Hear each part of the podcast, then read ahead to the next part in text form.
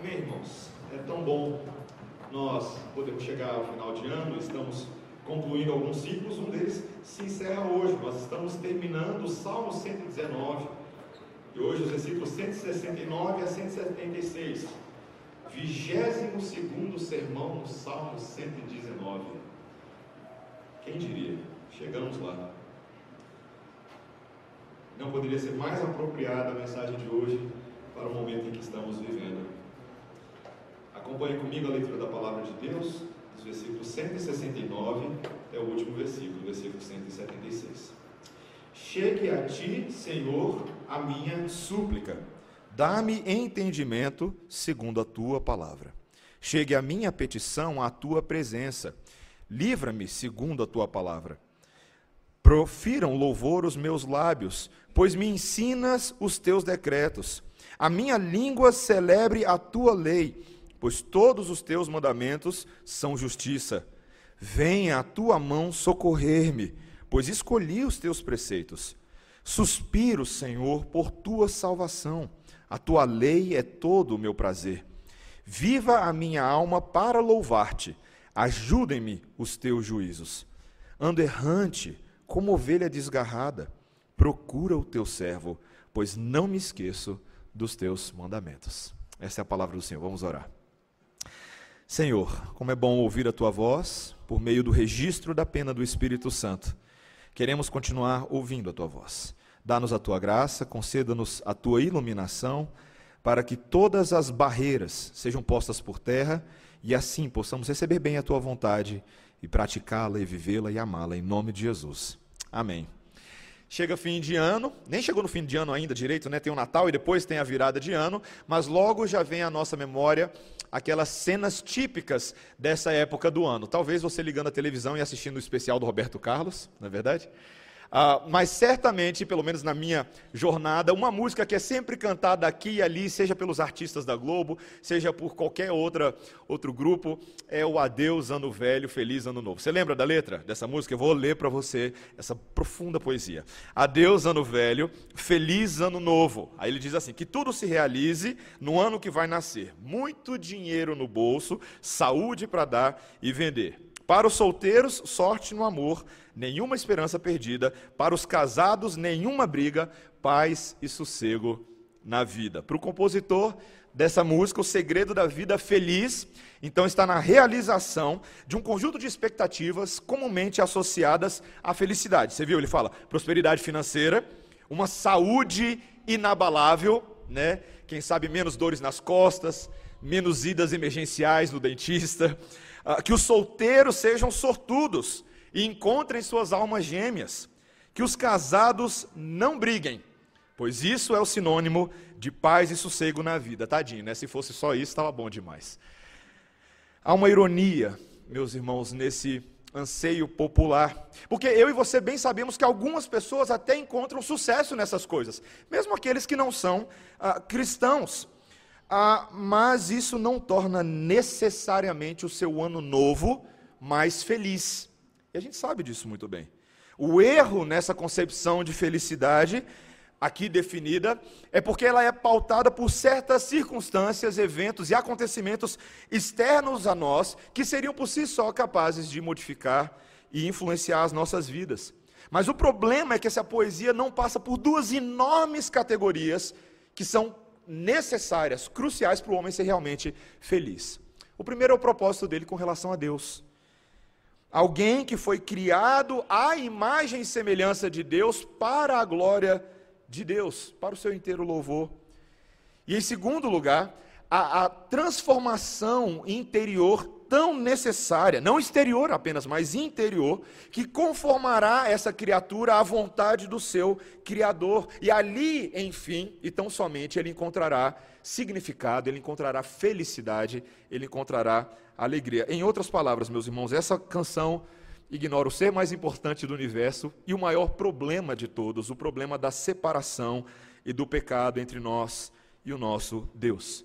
Esses oito versículos, essa última perícope, ah, encerra o Salmo 119 com a oração de um salmista desejoso de fazer uma grande transição na vida dele.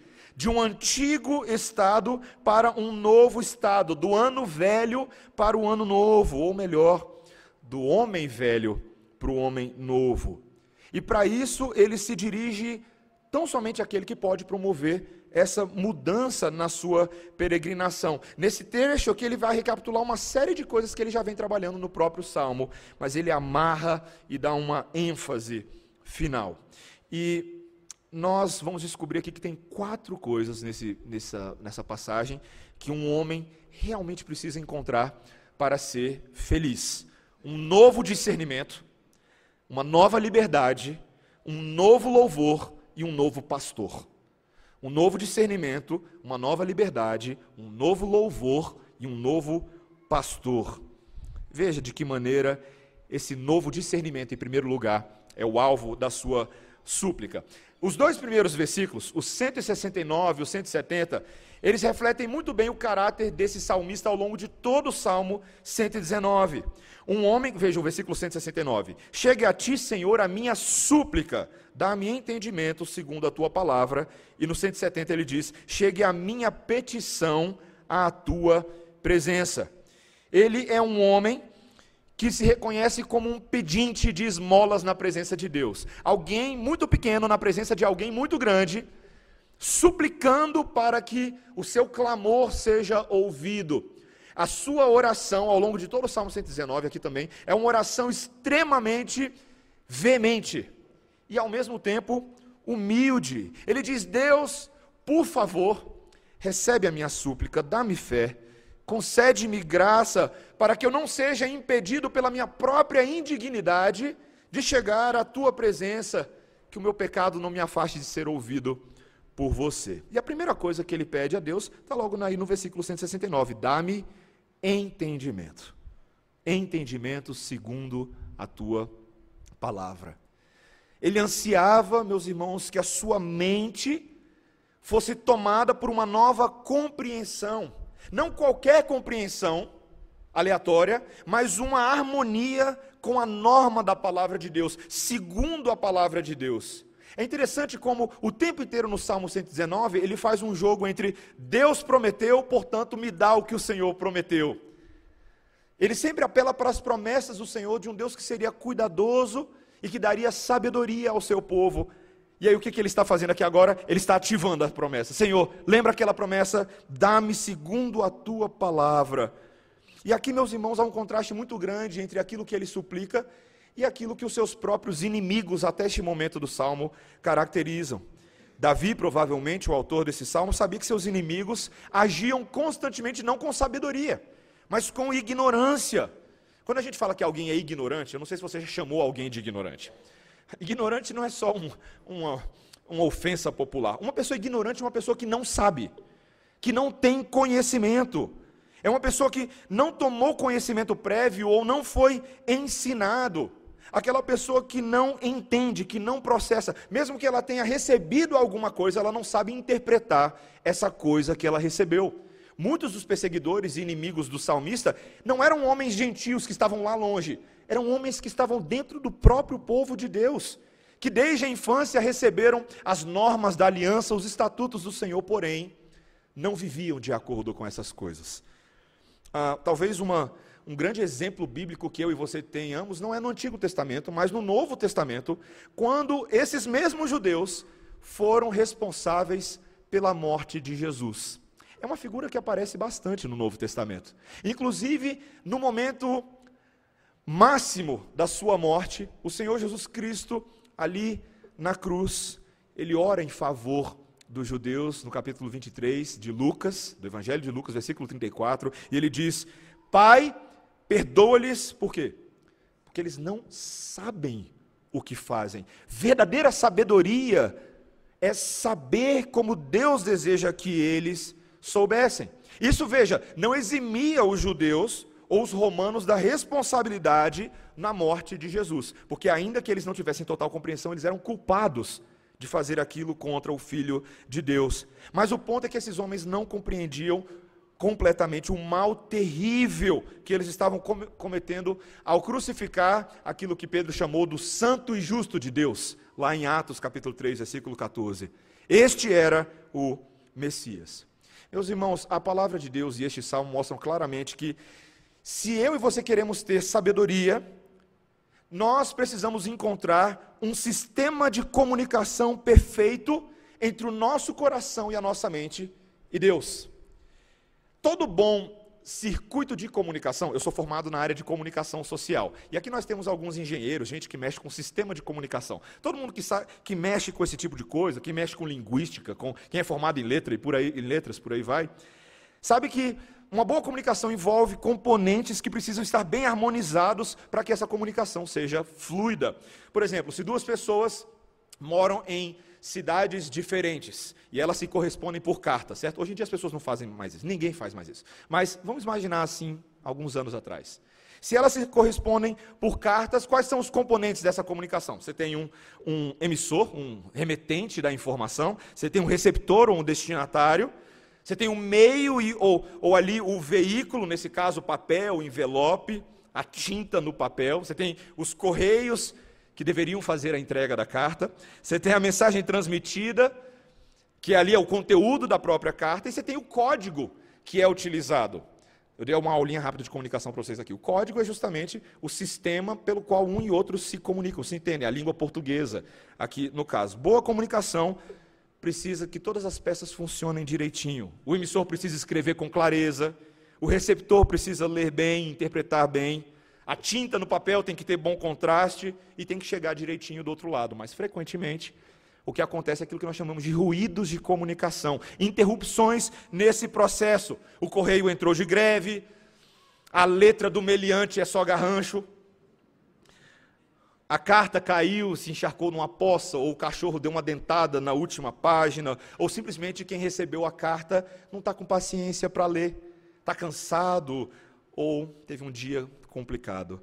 Meus irmãos, da mesma maneira, muitas vezes, presta atenção nisso.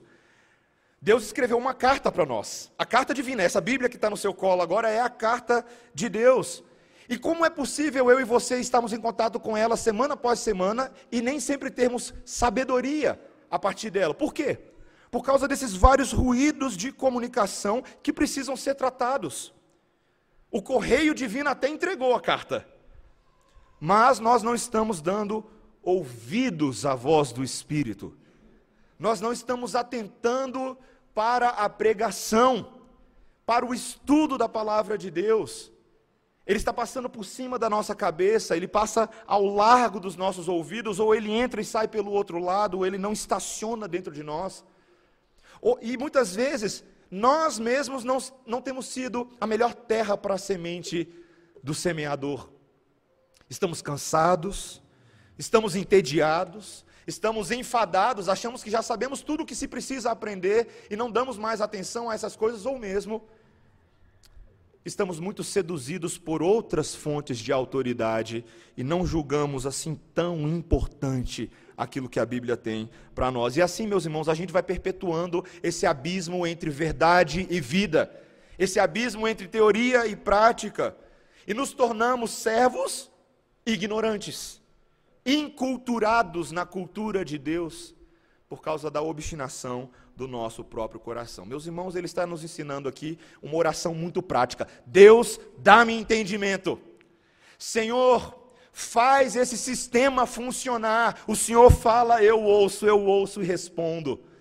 Senhor, dá-me condições por meio do teu Espírito Santo, como Paulo ensina lá em Romanos, capítulo 8, Espírito, me ajuda na minha fraqueza me auxilia, intercede em meu favor com gemidos inexprimíveis, porque isso não me é possível naturalmente. Eu e você, meus irmãos, nós precisamos buscar esse entendimento do Senhor. Entendimento é um mandamento para todo servo que vive debaixo do sol. Eu e você não temos desculpa para não buscar entender as coisas divinas.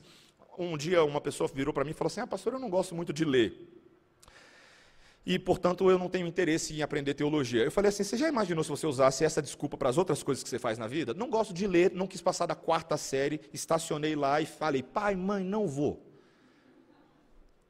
Não é curioso como para outras coisas a gente sabe que a gente precisa fazer coisas que a gente nem sempre tem uma aptidão natural, mas elas são importantes para o nosso crescimento. Meus irmãos, leiamos a palavra de Deus. Leiamos a literatura daqueles que falam sobre a palavra de Deus. Não sejamos preguiçosos. Está aí uma boa meta de ano novo para você. Largue essa preguiça e vai ler a Bíblia. Faça uma meta de leitura da palavra. Vou ler a palavra inteira em um ano. Vou ler a palavra toda em seis meses. Vou ler a palavra toda nas minhas férias. Sabia que eu conheço gente que faz isso? 40 capítulos por dia, você consegue ler em dois meses. Manda bala. Entendimento, meus irmãos, não vem de graça. Essa semana recebi uma ligação, uma ligação na quarta-feira pela manhã de uma pessoa muito interessada sobre o estudo da mente. Ele estava falando sobre vários dos CEOs de respeito no mundo e a maneira como eles meditam e como eles fazem uma série de coisas. E, e ele estava me perguntando o que, que eu achava disso. Eu falo: olha, o conceito de meditação do mundo para você focar nas coisas, é um conceito de esvaziamento da mente. Quanto mais esvaziado, quanto mais focado num único ponto, melhor você faz as coisas. Essa não é a meditação de Deus. A meditação de Deus não é esvaziamento, mas é enchimento da nossa mente com as verdades que nos levam à reflexão. Eu e você precisamos aprender a fazer isso se quisermos ser sábios. Sabedoria não vem de graça, ela precisa ser labutada. Essa é a primeira coisa, ele pede por uma nova, uma nova sabedoria, um novo entendimento, um novo discernimento. Mas em segundo lugar, meus irmãos, um novo homem possui também uma nova liberdade. Olha o que ele diz no versículo 170. Chegue a minha petição à tua presença, livra-me segundo a tua palavra. Ele clama aqui, meus irmãos, novamente, uma nova petição na presença de Deus por um livramento. E vocês sabem, meus irmãos, que nós que temos estudado esse Salmo 119, que se alguma coisa que esse homem precisa é de livramento. A quantidade de petições em função da, da constante perseguição dos inimigos não é brincadeira. E nesse momento é como se o copo tivesse chegado no limite. Senhor, eu preciso de trégua, eu não aguento mais. E sabia, queridos, essa é uma oração que aparece muito na Bíblia.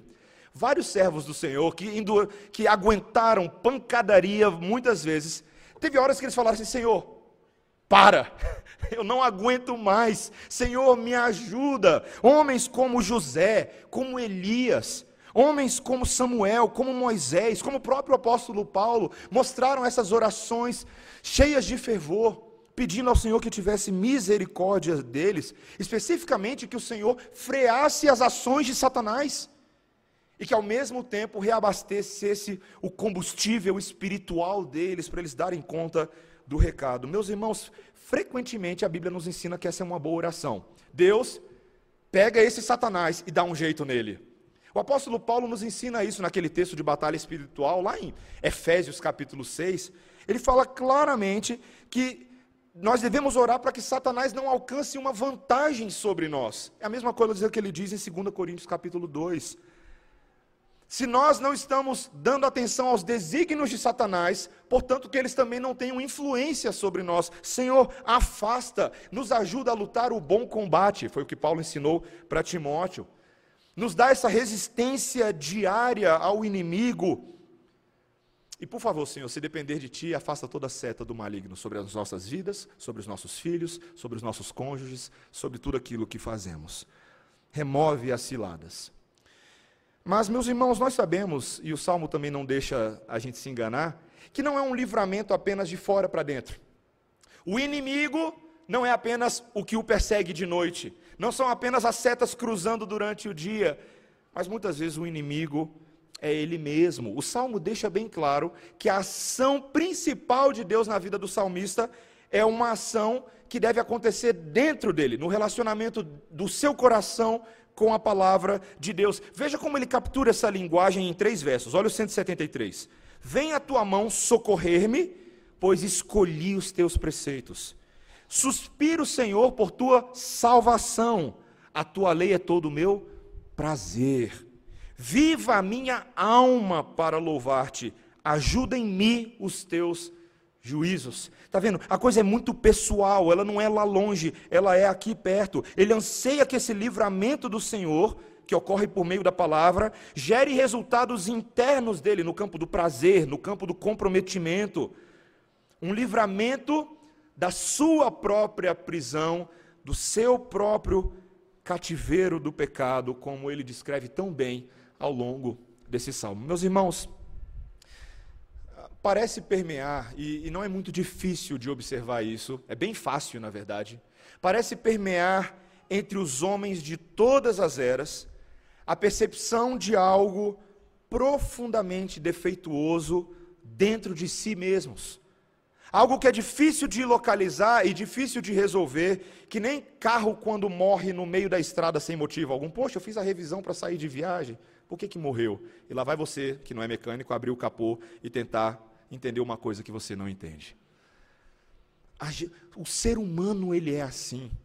Ele sabe, ele, ele pode até afirmar que o homem é essencialmente bom, que todo mundo é inocente, que as crianças são inocentes, mas dá alguns poucos meses para a criança e você já começa a ver o caos sobre a terra. O que que há dentro de nós?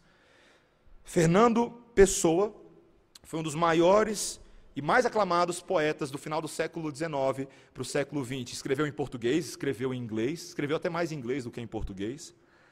Muitas das suas obras e poemas nos alcançam até hoje. Obras como A Mensagem, obras como Orfeu.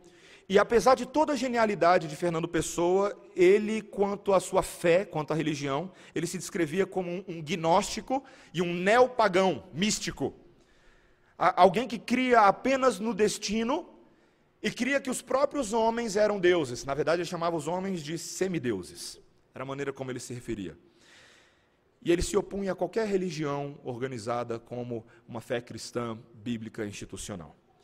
Mas Fernando Pessoa escreveu um poema que ficou muito conhecido, um poema de caráter altamente religioso chamado Prece ou Oração, na qual, ao longo do poema, ele se dirige a um ser superior, um tanto genérico, ele quer que esse ser superior o alcance, o transforme, torne ele mesmo em uma espécie de Deus, que ele possa encontrar adoração em si mesmo.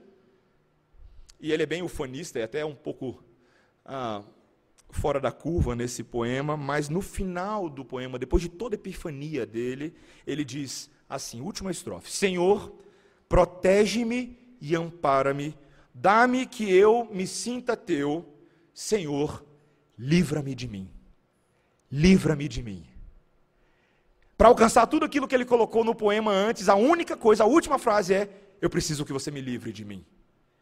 Meus irmãos, como pode um homem livrar-se do seu próprio mal? Como é possível fazer isso? Isso lhe é impossível sem uma intervenção poderosa de fora para dentro. O apóstolo Paulo, em Romanos capítulo 7, ele mesmo reconhece o tamanho dessa dificuldade. Quando ele diz, no tocante ao homem interior, eu até tenho prazer na lei de Deus, mas vejo nos meus membros outra lei, que guerreando contra a lei da minha mente, me faz prisioneiro da lei do pecado que está nos meus membros. Desventurado homem que sou, quem me livrará do corpo dessa morte? Essa é a admissão, essa é a verdade, esse é o cativeiro e a prisão de todo homem que trilha sobre a terra. Ainda bem que o apóstolo Paulo nunca terminou Romanos capítulo 7, no versículo 24, ele escreveu o 25 e depois ele escreveu o capítulo 8, porque ele diz: graças a Deus por Jesus Cristo. Graças a Deus por Jesus Cristo, nosso Senhor. A teologia de Paulo, a teologia da palavra, é que somente quando a providência de Deus nos é favorável, nós podemos ter um caminho de escape para a tentação. O presbítero Jefferson, na semana passada, pregou em 1 Coríntios, à noite, capítulo 10, versículos 1 a 13. E naqueles versículos, o apóstolo Paulo deixa bem claro para os seus ouvintes, ao usar o exemplo de Israel, quando ele disse o seguinte: Não vos sobreveio tentação que não fosse humana, mas Deus é fiel e não permitirá que sejais tentados além das vossas forças. Pelo contrário, juntamente com a tentação, vos proverá livramento. Livramento, de sorte que a possais suportar. Meus irmãos, não é tão confortante para mim e para você, sabendo que, apesar da multiplicidade de tentações que eu e vocês sofremos, com as tentações vem o livramento do Senhor. Com tentação vem livramento. O problema é que eu e você nem sempre olhamos para o lado do livramento, a gente só olha para o lado da tentação. A gente nunca vê a graça fortalecedora, poderosa, espiritual do Espírito Santo nos dando forças para irmos até os recursos da graça do Senhor que nos curam, que nos saram e que também nos impedem de cair nos buracos. Esse salmista, ao longo de todo o Salmo 119, ele volta para a promessa. Ele sabe que o mesmo Deus que tirou o povo do Egito é o Deus que cuidava dele. Deixa eu te perguntar uma coisa. Você consegue fazer uma associação clara que o mesmo Deus que mandou dez pragas na cabeça de Faraó é o Deus que está conosco nesse momento? Você consegue? Você consegue perceber isso? Que o livramento do nosso Egito em Cristo é maior do que o livramento que Moisés fez, foi, ou pelo menos foi mediador, junto a Israel. Eu e você temos superior esperança em Cristo Jesus. Amém? Você entende? Você ama essa verdade? Nós precisamos amar essa verdade para que não sejamos escravos das nossas paixões, das nossas cobiças. Precisamos saber que o homem novo, do ano, do ano novo, ele goza de liberdade. Talvez você pode olhar para esse seu ano que passou agora e você pense assim, cara, que ano de escravidão. Quantos buracos, quantos tropeços, quantas quedas. Sabe de uma coisa, meus irmãos? Ainda vai ter buraco para você cair no ano que vem, mas você não precisa cair nele não, sabia? Às vezes gente, parece que a gente fica mirando, né? A gente fica esperando o buraco. Você é daqueles motoristas que, quando você está na rua dirigindo, você desvia do buraco ou você fala, cadê o buraco? Porque eu quero cair num buraco hoje. Eu estava ouvindo um relato de uma pessoa que não conseguiu escapar desse. Uma história bizarra, gente. Eu não vou entrar em detalhes, não, mas uma, uma mulher que perdeu o controle do seu carro e tinha uma. Eu não sei se vocês viram essa notícia. Tinha um buracão enorme entre du as duas pistas e o carro dela saltou desse lado e pulou mais de 15 metros para o outro lado do buraco e parou de pezinho e nada aconteceu com ela. Humanamente falando, isso não é possível, meus irmãos. Só Deus pode nos fazer saltar buracos. Só Deus. Não tente fazer isso sozinho, você nunca vai conseguir. Mas o Senhor Jesus Cristo caiu nos buracos por nós, para que eu e você pudéssemos atravessar sobre ele. Lembra aquela imagem de uma cruz deitada e as pessoas atravessando de um lado para o outro do penhasco? Essa é a cruz de Cristo. Essa é a libertação. E eu e você podemos usufruir dela no ano que vem, fazendo metas com relação ao tratamento do nosso pecado. O tratamento do nosso pecado. Faça isso. Seja muito certeiro. Considere os buracos nos quais você caiu no seu coração esse ano. E ore, Senhor, Senhor, me ajuda a não cair nesses buracos ano que vem. Me ajude a agir de forma diferente. Em terceiro lugar, meus irmãos, não apenas uma nova liberdade, não apenas um novo discernimento, mas em terceiro, um novo louvor. Olha que interessante o versículo 171. Profiram louvor os meus lábios, pois me ensinas os teus decretos. A minha língua celebre a tua lei, pois todos os teus mandamentos são justiça. Esse salmista ele não fica no, na parte de baixo da sua depressão espiritual, ele move para uma alta confiança de que Deus inevitavelmente o ensinará em todo decreto, em toda bondade. Senhor, o Senhor tem feito isso e o Senhor continuará a fazer isso. Portanto, portanto, quando isso acontecer, que eu esteja pronto para louvar, que os meus lábios te louvem. Eu quero agradecer com os meus lábios, eu quero responder à ação divina com o louvor que Deus merece. Meus irmãos, essa é a forma de agir de alguém que foi transformado, de alguém que foi alcançado pela verdade. Ela é muito diferente do jeitão do velho homem. Aqueles que desconhecem a verdade de Deus, a revelação do Senhor, possuem lábios tortos lábios muitas vezes profanos, cheios de blasfêmia contra Deus, pessoas que fazem inferências ignorantes a respeito da autoridade máxima do mundo e a respeito da palavra de Deus. Eu amo discussão de Facebook, porque eu fico só com a pipoca vendo os teólogos de plantão que nunca abriram a Bíblia falando daquilo que eles acham que Jesus disse ou não disse. É maravilhoso, você já viu isso? Mas Jesus é amor. Ah, continue. Aí começa a distorcer, o amor fica barato, o amor fica sem sacrifício, sem pecado, sem ação. É um amor sentimental completamente pífio. Meus irmãos, aqueles que não conhecem a Deus não louvam. Não sabem o que é verdadeiro louvor, a sua língua destila grande reclamação nesse mundo. Gente acostumada a reclamar de tudo, gente desgostosa com toda circunstância, gente com a língua particularmente ácida e venenosa, aquela língua que destila veneno contra os seus iguais, a tal da maledicência, a tal da fofoca.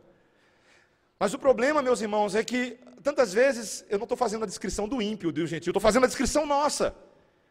A descrição daqueles que deveriam ter lábios redimidos, entretanto, são lábios duros. E não só lábios duros, mas muitas vezes lábios insensíveis ao louvor de Deus. Gente que, apesar de conhecer a verdade, responde sem nenhuma alegria. Lábios calados, lábios indiferentes, que se contentam em processar os mesmos farelos todos os dias mas nunca emitem nada mais glorioso. Meus irmãos, quem foi transformado por Deus precisa ter lábios diferentes. Uma das histórias que muito me toca nas Escrituras Sagradas é a cura do coxo, lá em Atos capítulo 3. Um homem que estava sentado à porta do templo, uh, estava ali sempre, na porta formosa do templo de Jerusalém, e um belo dia quem está passando por ali, Pedrão e Joãozão, os apóstolos. E eles estão passando e aquele homem faz o que ele faz todos os dias. Ele fala: Olha, tem piedade de mim, me dá alguma coisa. E nós conhecemos muito bem qual é a frase clássica daqueles apóstolos: Não tenho ouro nem prata, mas aquilo que eu te tenho, eu te dou. Aquilo que eu tenho, eu te dou. Em nome de Jesus, toma teu leite. Teu leite. Você sabe por que eu falei isso? Porque eu sempre faço piada com isso e agora saiu a piada sem querer. Toma teu leito. É um homem que anda, na verdade não tem que tomar leito nenhum, ele tinha só que andar. Aqueles homens ajudaram ele a ficar de pé, os seus tornozelos se firmaram. E eu te pergunto, o que que ele fez imediatamente? Aquele homem entra no templo, no qual ele ficava sempre na porta, e ele passa a fazer o que? A saltar e louvar.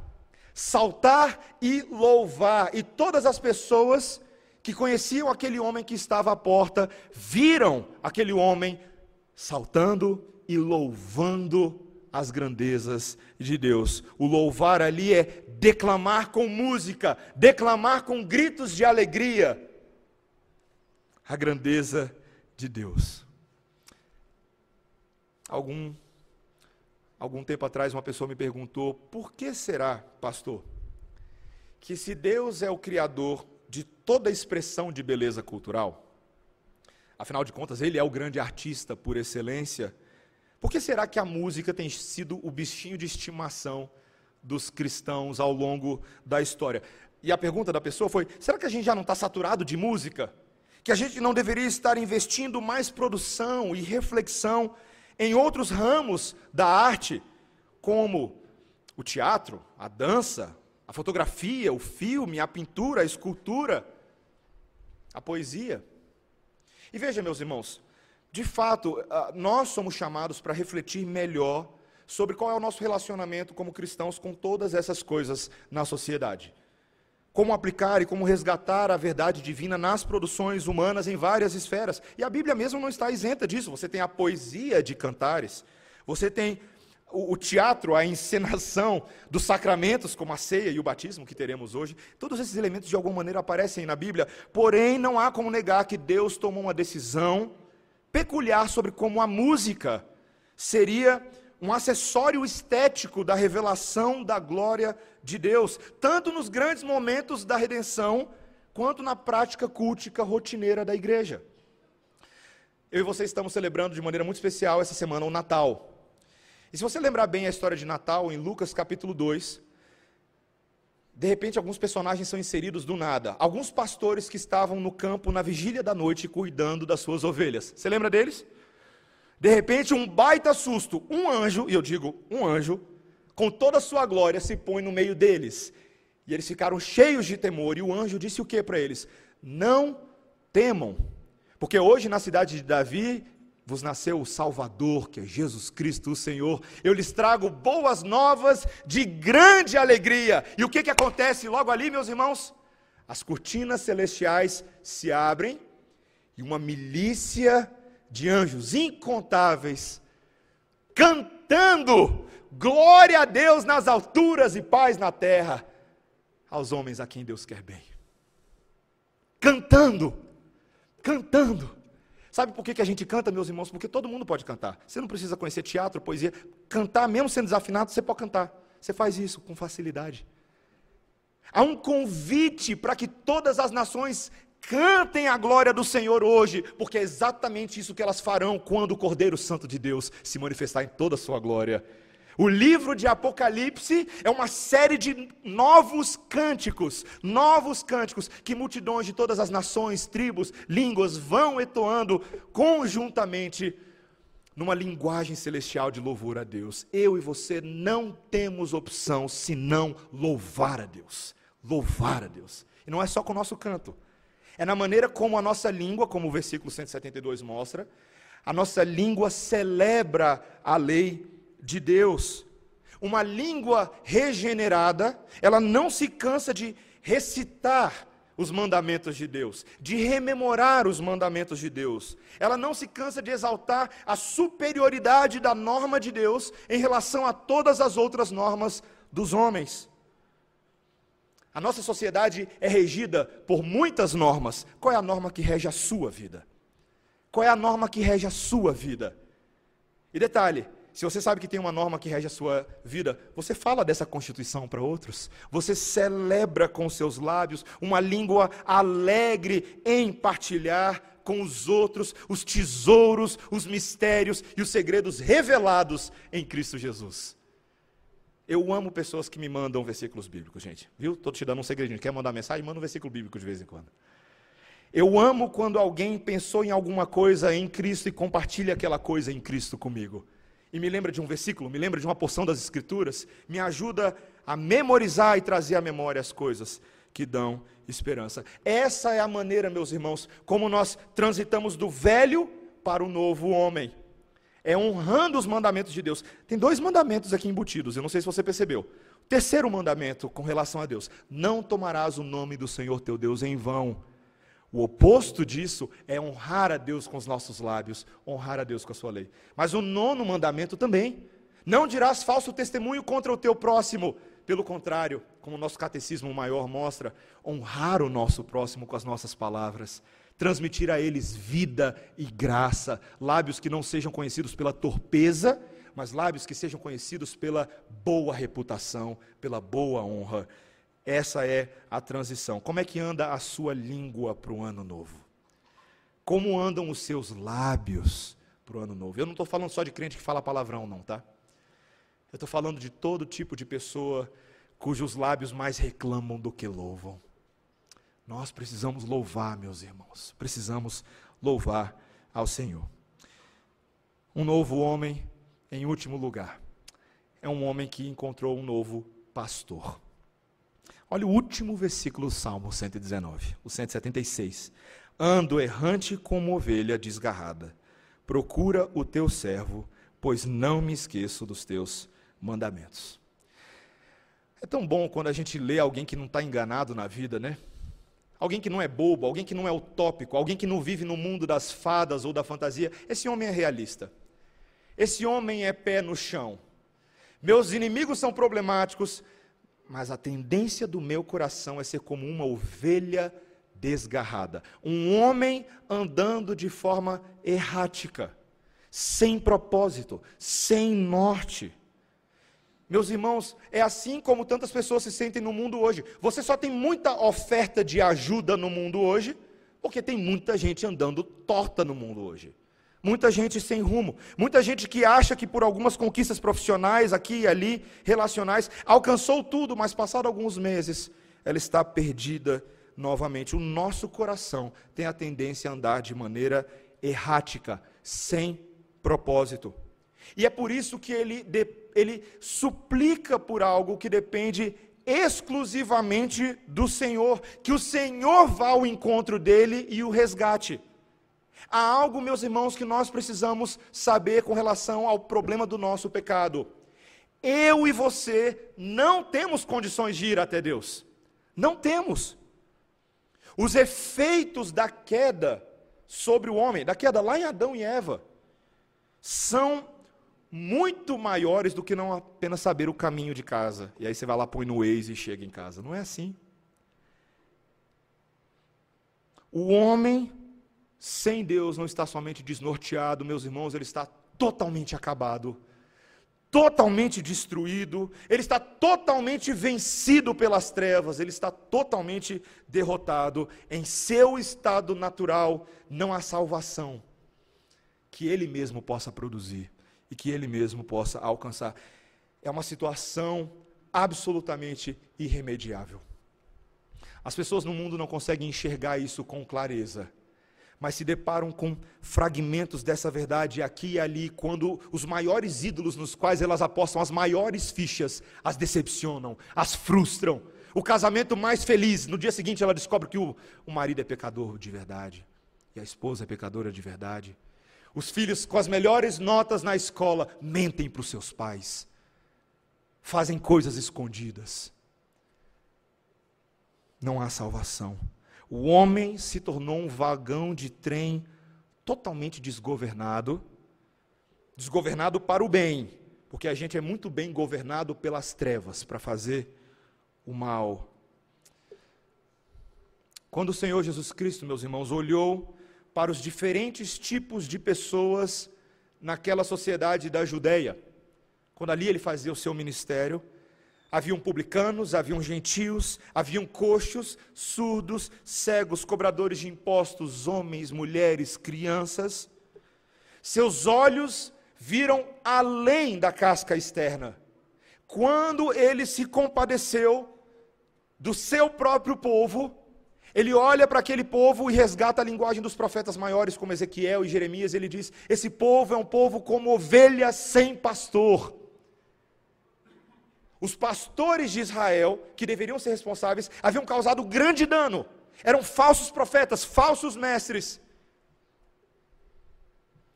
E essas ovelhas de Israel estavam erráticas. E essa maneira errática continua até os nossos dias. Mas graças a Deus, meus irmãos, que o Senhor Jesus Cristo veio para ser um pastor. A parábola que eu e você lemos hoje é uma das minhas parábolas favoritas. Quando o texto nos conta ali em Lucas 15 que havia ali um aprisco e um pastor está cuidando das suas ovelhas e uma delas se perde. A gente não sabe exatamente porque a parábola é uma ficção, ela não entra em detalhes, mas como que ela se perdeu a gente não sabe. A gente só sabe que ela se perde. Ela não está ali. E esse pastor faz aquilo que seria o mais insensato aos olhos dos homens. Ele deixa as 99 e vai em direção àquela que se perdeu. Quem faria uma coisa dessa? Quem em sã consciência calcularia os seus custos, ganhos, riscos dessa maneira? Mas esse faz. Esse pastor faz. E ele não faz só por força da obrigação, ai que saco pegar essa ovelha que se perdeu. Não. Sabe o que ele faz quando ele a encontra depois de uma jornada bem árdua? Ele a coloca sobre os seus ombros, ele chama a vizinhança e ele vai dar uma grande festa porque aquela que estava perdida foi encontrada. E o Senhor Jesus Cristo, ao contar essa parábola, fala: semelhantemente no céu há uma tremenda festa entre Deus e os seus anjos, quando uma ovelha perdida é encontrada. Meus irmãos, essa é a glória do nosso pastor, essa é a grandeza do nosso pastor. Enfim, e de uma vez por todas, nós temos um verdadeiro bom pastor, não um falso pastor. Alguém que nessa jornada em nosso resgate se entregou por nós, colocou a sua própria vida sobre o altar de sacrifício, derramou o seu próprio sangue. E por meio dessas coisas, nós temos hoje o perdão e o resgate irrevogável, porque nada poderá nos separar do amor de Deus que está em Cristo Jesus. Nada. Meus irmãos, é bem possível que eu e você tenhamos algumas metas de ano novo, entrar em forma, eu não sei vocês, mas eu estou nessa. Aprender novos idiomas, talvez você é um desses. Preciso aprender francês, preciso aprender espanhol, preciso fazer um curso de culinária para minha mulher parar de reclamar de mim. Preciso passar mais tempo com os meus filhos, preciso investir melhor meus recursos. Todas essas coisas são boas, e são possivelmente legítimas, eu quero crer que a maioria delas tem o seu quê de legitimidade, mas um homem não será verdadeiramente novo até que ele tenha um novo pastor na vida dele. Não será.